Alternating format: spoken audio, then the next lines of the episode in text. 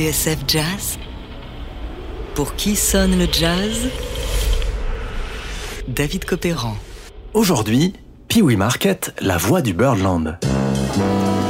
Ladies and gentlemen, as you know, we have something special down here at Birdland this evening. A recording for Blue Note Records. When you applaud for the different passages, your hands go right over the record there. So when they play them over and over throughout the country, you may be someplace and uh, say, well, that's my hand on one of those records that I dug down at Birdland.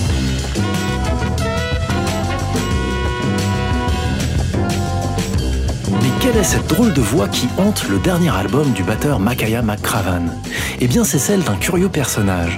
Il n'était pas musicien, ni producteur, et encore moins journaliste, et pourtant, il a marqué l'histoire du jazz. Haut comme trois pommes, c'est lui qui accueillait le public au Birdland, ce club mythique au coin de Broadway et de la 52e rue. C'est lui aussi qui se chargeait d'annoncer les musiciens sur scène, et à ce titre, on l'entend sur une poignée d'albums cultes, notamment ceux du label Blue Note. Il s'appelait Pee Wee Market et fit partie de personnages hors normes qui ont peuplé la nuit new-yorkaise pendant l'âge d'or du jazz.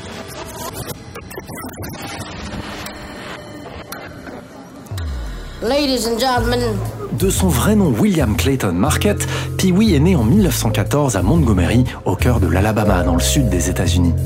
Sur sa jeunesse, on ne sait pas grand-chose, si ce n'est qu'on le localise à Nashville dans les années 30. Il sert alors de mascotte à un orchestre local. Sur scène, entre deux morceaux, il esquisse un pas de danse et divertit les clients avec ses blagues de mauvais goût et son accent du sud à couper au couteau. Du haut de son mètre 10, mais là-dessus il y a débat, certains parlent de 99 cm, Wee ne se laisse pas démonter, il est la star du show.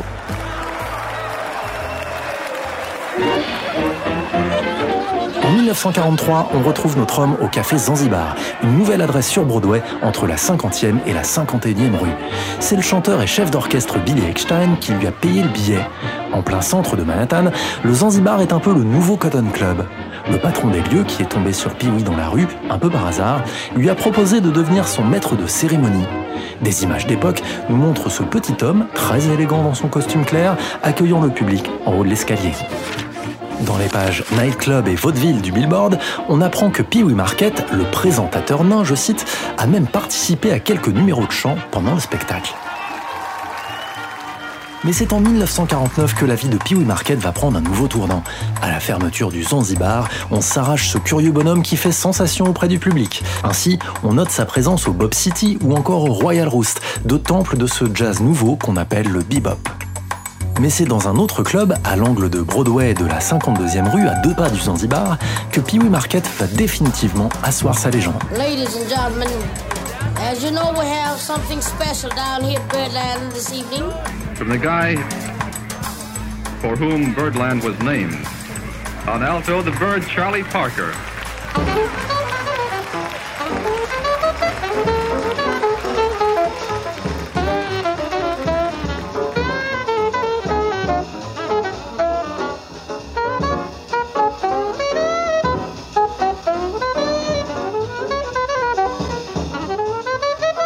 Décembre 1949, on inaugure en grande pompe le Birdland.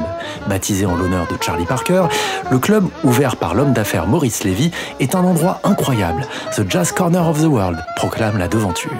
Sous le calico qui enjambe le trottoir, on descend l'escalier le long d'un tapis qui nous mène au vestiaire. Puis, on pénètre dans une salle immense, richement décorée, pouvant accueillir à table plus de 400 convives. Charlie Parker, Lester Young, Miles Davis ou Dizzy Gillespie s'y produisent. Harry Belafonte, Marlon Brando, Marilyn Monroe, Gary Cooper et Sammy Davis Jr. s'y montrent de manière régulière. À gauche de la scène, le disque jockey Symphonicide, dans sa cabine, retransmet les concerts en direct à la radio.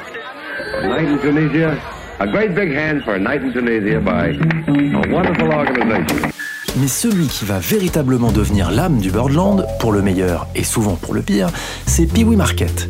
Jusqu'en 1965, avec son accent parfois incompréhensible et sa manière d'écorcher les noms des musiciens qui ne lui auraient pas préalablement graissé la patte, celui que tout le monde appellera le nain du Birdland fera partie du décor. Ainsi, c'est lui qu'on entend sur ces enregistrements légendaires du label Blue Note haranguer la foule pour faire un triomphe à Art Blakey.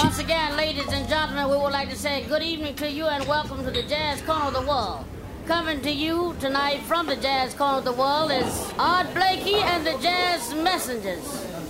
Blue Note Records presenting to you these very talented artists.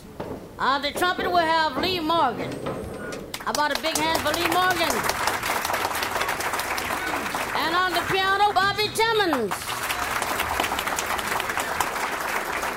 And on the tenor saxophone, we have Wayne Shorter. And on the bass, Jimmy Merritt. And of course, on the percussions that talented master showman, Art Blakey.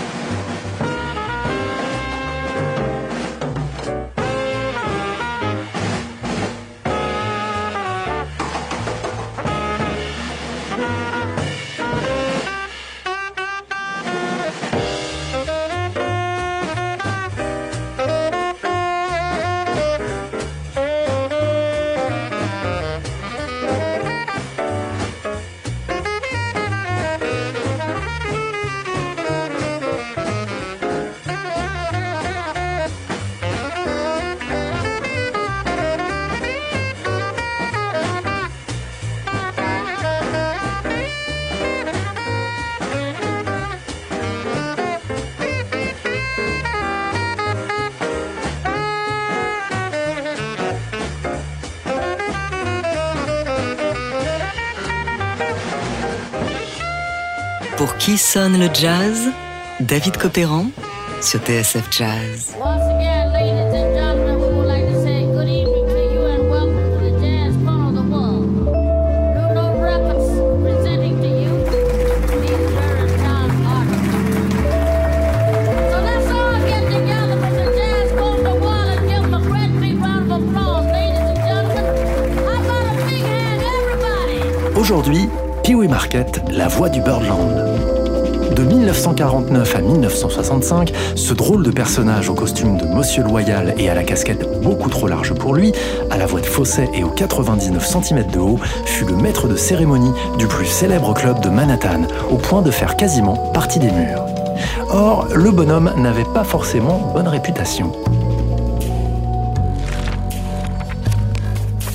Dans ses mémoires, le contrebassiste Bill Crow se souvient de l'étrange manie de Pee Wee Market. Après avoir annoncé les musiciens, celui-ci a l'habitude de fumer d'énormes cigares qu'il allume avec un briquet butane. Il lui arrive aussi de dépanner les clients. Tout à coup, raconte Bill Crow, vous mettiez une cigarette à la bouche et dans l'obscurité du club jaillissait au niveau du ventre une énorme flamme de 60 cm de haut qu'il avait réglée ainsi pour compenser sa petite taille. Et à l'autre bout de la flamme, on voyait le visage de Pee-wee réclamant son pourboire. C'était très agaçant. Autre manie rapportée par Richard Carlin dans sa biographie de Maurice Levy, le patron du Birdland, celle qu'a Pee-wee de laisser le pied de micro à sa taille, obligeant le musicien vedette à de rébarbatifs réglages et autres génuflexions.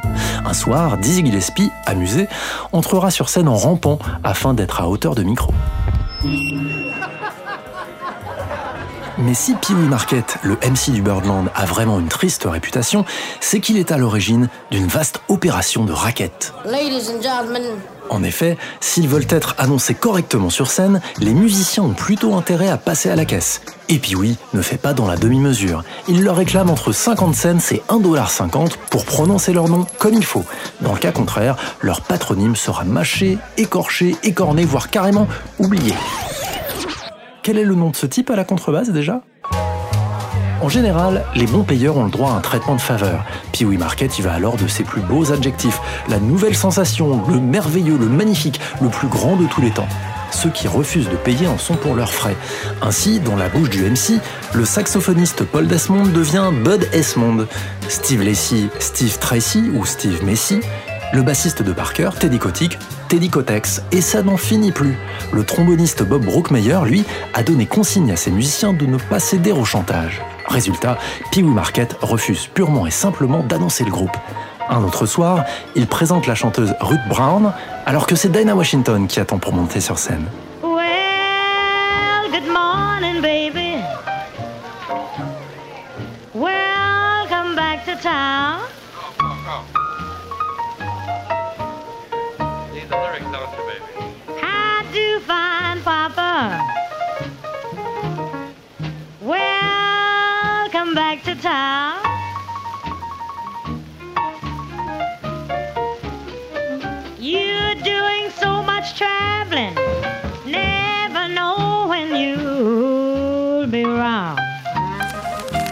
D'ailleurs, en 1954, dans les potins du magazine Jet, on apprend la formation du couple le plus étrange de Manhattan. Pee Wee Market filerait le parfait amour avec Anne Little, la secrétaire de Dinah. Avec un nom pareil, Little fait en réalité un peu plus d'un mètre 80 pour 108 kilos. Elle le soulève et le prend dans ses bras pour l'embrasser, note le journal. Oui, car à propos de Pee Wee Market, les ragots et rumeurs vont bon train. Avec sa petite voix bizarre, certains se demandent s'il ne s'agirait pas d'une femme. L'un de ses voisins du Teresa Hotel de Harlem raconte que le MC entretient sa petite cour de showgirls qui viennent fréquemment lui rendre visite en échange de quelques billets. Un soir, le contrebassiste Curly Russell, qui loge dans la chambre d'à côté, entend cogner contre le mur. Et Pee Wee Market hurler Redescends-moi, espèce de. Je vais te payer Personnage haut en couleur, Pee Wee Market, le MC du Birdland, a donc marqué, à sa manière, l'histoire du jazz et tous les musiciens qui ont un jour ou l'autre franchi l'entrée du club.